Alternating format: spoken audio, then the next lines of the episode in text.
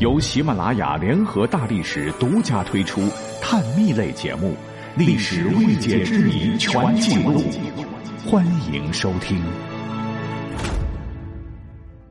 我看上期咱们讲到了《不良人》里头的李存勖和静心魔，大家伙都很感兴趣，只是不晓得是对五代十国感兴趣，还是对动漫感兴趣。那咱们今天呢，就接着热度续讲一期。说一代战神后唐的开国皇帝李存勖之所以能成为风云人物，左右历史，主要啊还是沾了祖上的阴德。说这个李存勖乃晋王李克用之子，本姓朱爷。打他祖父朱爷赤金开始，他们家世代为沙陀酋长。他爷爷因镇压声势浩大的威胁长安的桂林兵变，挽救了摇摇欲坠的大唐。被皇帝赐为李姓，摇身一变成了李昌国，编入宗室普及。而其父李克用也是袭爵，官至河东节度使，封晋王，驻节太原，建立河东割据势力。后来同为割据大佬，曾被唐僖宗赐名朱全忠的朱温，一点也不忠，逼迫唐哀宗上位，代唐称帝，建国号梁，史称后梁。李克用是与时俱进。打着唐的招牌和朱温争霸天下，他俩说起来曾经是亲密无间的同僚，但为了地盘、为了利益反目成仇。李克用这边原本是兵强马壮，拥有大名鼎鼎的十三太保。你像亲儿子李存勖乃三太保，大太保乃是李克用部将之子李嗣源，履历惊人，有万夫不挡之勇。后李存勖杀戮功臣，任命宦官，痴迷戏剧，横征暴敛，导致兵变。老大没帮老三，直接递刀子，与兵变合流，攻入都城，让李存勖死不瞑目。不久后，他即位为帝，成了后唐的第二位皇帝。而二太保叫李嗣昭，养子，身材矮小，不惧生死，作战异常勇猛，常常陷阵攀登，救李克用于危难。四太保唤作李存信，五太保唤作李存进，六太保唤作李嗣本，七太保唤作李嗣恩，八太保唤作李存璋，九太保唤作李存审，十太保唤作李存贤。后三位分别是史敬思、康立军以及李存孝。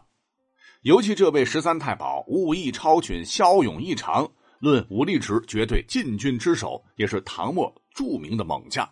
民间流传的“王不过霸，将不过李”的李就是他。而反观朱温，那儿子也不少：朱有玉、朱有圭、朱有贞、朱有璋、朱有雍、朱有辉、朱有子，还收养了四个养子，即朱有文、朱有谦、朱有功以及朱有让。数量上是不遑多让，但质量这比起十三太保，个顶个的不正常。为了争宠，能把自个儿的老婆争相献给老爹品尝。本身就不是个正常家庭。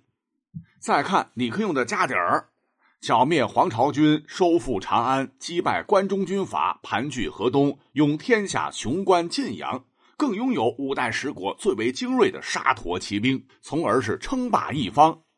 反观最初朱温，仅仅控制了大概今河南一地儿，处于绝对的劣势。可是谁能想到？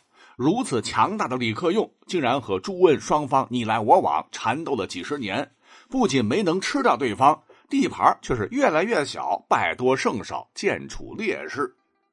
于是乎，很多历史迷们不解：为何兵强马壮、拥有十三太保的骁将李克用，打不过这个死朱温呢？其实原因无外乎以下几个：真要拼军力能力，李克用确实比朱温强一些。但朱温阴险狡诈、诡计多端，比起史书载性纯固、少他长、憨憨的李克用，这谋略上、外交上、休养生息、安抚民心、政治力上，真不知要高明出多少。先看这个李克用，特别容易听信他人，曾差点被诓进营中的朱温灌酒大醉，被其干掉。而朱温老奸巨猾，还特别爱听三国故事。早早就学曹操，挟天子以令诸侯，占领了道德制高点。再说啊，朱温虽说武将不如李克用的多，可身边能够为其出谋划策的能臣比李克用人数占优势。且李克用一个劲儿的杀伐四方，一身蛮力，搞的是穷兵黩武，打一块丢一块，狗熊掰苞米。朱温采纳谋士建议，身处次战之地，远交近攻，敌人的敌人就是朋友，联合一批干掉一批，再分化之，各个击破，最终实力反而越来越壮。还有呢，就是内部管理上，刚提到的十三太保，一大部分不是死于战场，而是被义父干掉的。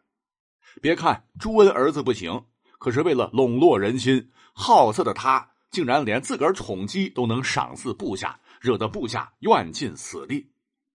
别看朱温那也是个无赖地痞，也很残暴，可他当政之后，鼓励农桑，轻徭薄赋，迅速恢复生产，安定人心，这也是事实。